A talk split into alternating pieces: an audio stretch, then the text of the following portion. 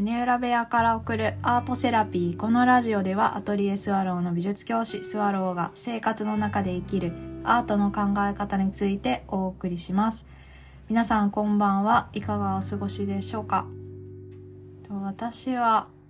あの、冬休みになったので、そう、あの、いつもね、年末に行く神社があって、でそこはすごくこうえっと木々があって空気がなんかシーンとして好きなんですよ。で朝早ければ早いほどその大きい空間にシーンとした空気が流れていてであのそれに包まれるのが好きなので年末になると朝早く行くんですけど、うん、今日も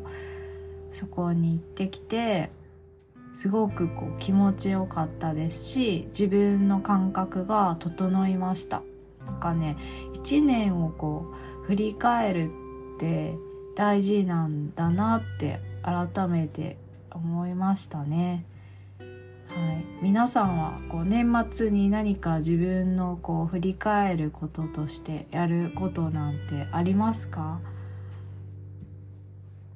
なんか不思議ですよね。人が区切った時間なのにまあその時期になるとそうするっていう習慣なんですよね。でも1年に1回それをちゃんと思い出すっていうところがまた人間っぽいなって思ってなんか好きなところなんですけど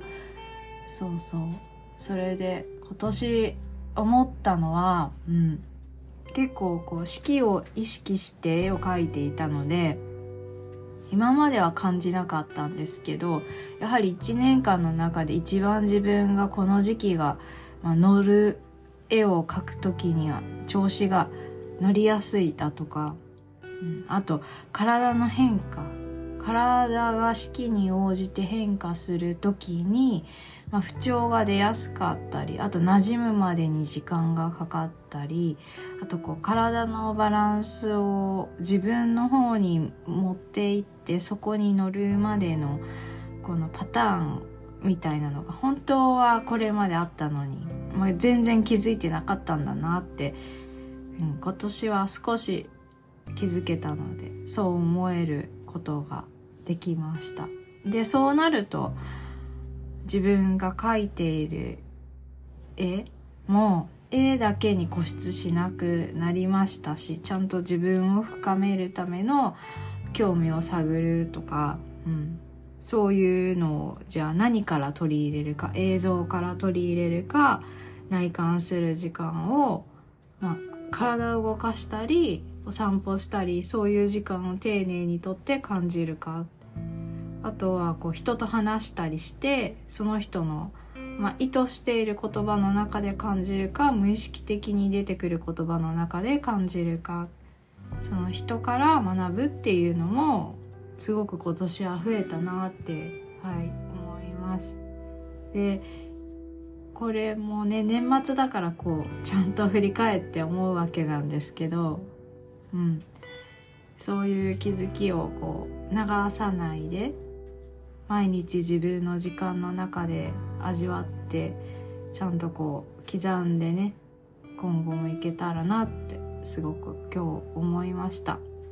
でそうそう。あの解放するっていうことについて今日は感じたのでお話ししたいなと思ってえー、あの朝のルーティンで早起きするんですけど仕事があると。でもその感覚が今は冬休みなのでちょっとずれてもよくってでも朝早起きしちゃうんですよ。で早起きしていつもだったらその電車に間に合わせるために自分の体を起こすんですけど、うんとそれをえー、自分が本来やりたかったことに焦点を当てて解放するってどういうことなんだろうって思って起きた時の感覚で行動を決めるっていうのを今日やったらそのあああそこの神社に行きたいなって不意に思ったんですよ。で行ってすごくやっぱりよくって体の調子が。であこのままそういえば、えっと保存していた美味しいお蕎麦のお店あれどこだっけ？あ近くだわってこれが偶然近くなんですよね。で歩いて行ってそうでね面白かったのがあのこの年末、えっと、知らない上では、なんか彗星が逆行している。そうするとこう、だんだんね、物事の、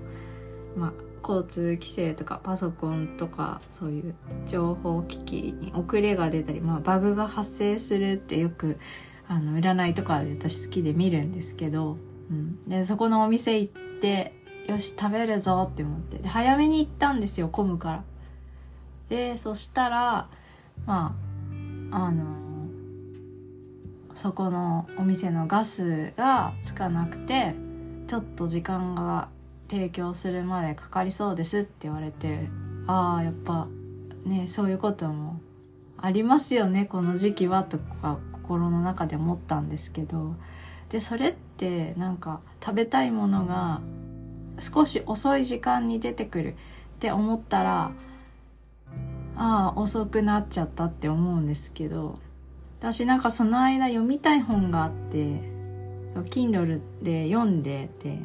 であこういう風に考えるんだってこう自分の思考が深まった時間も取れましたしお腹空いたなって思う時間が少し伸びたので余計にその食べたお蕎麦と天ぷらがすごく美味しくて、わあ、すごいって思ったんですよ。時間ってこういう風にやってくるんだと思って、今日は、その、いつもだったら効率よくとか、まあ、合理的に過ごす時間の生活に自分の体を合わせてるんですが、まあ、朝から自分が過ごしたいって思うえっ、ー、と形の方に身を寄せたのでなんか時間が教えてくれたなって思ってうん。なんかすごく心地よかったです。あちゃんと美味しいって思う時間ってこれだよみたいなのをなんか分かったっていうか。だから意外とそう頭で考えてるよりゆっくりな方がしっくりくる時があってそその差がね面白いですよね。でもゆっくりだけではない時もあるしなんかその変容がうんなんか読めないところも面白いですし読めない時に来たら「え？何これ面白いの始まるの?」みたいな風に思うのもすごく楽しみの一つでもあります。はい。なので、そう、そういうことを今後もものづくりに活かしていけたらなと思っています。あともっとね、いろんな人に出会いたいなと思います。もっといろんな感性に触れたいし、そういうお話できたら嬉しいです。はい。え今日も最後まで聞いてくださってありがとうございます。えー、来年1月からの個展は789、えー、恵比寿のギャラリーハロで行います。詳細は概要欄に貼っておりますので、もしごご興味のある方はご覧になってください。会場でお会いしましょう。それではまた。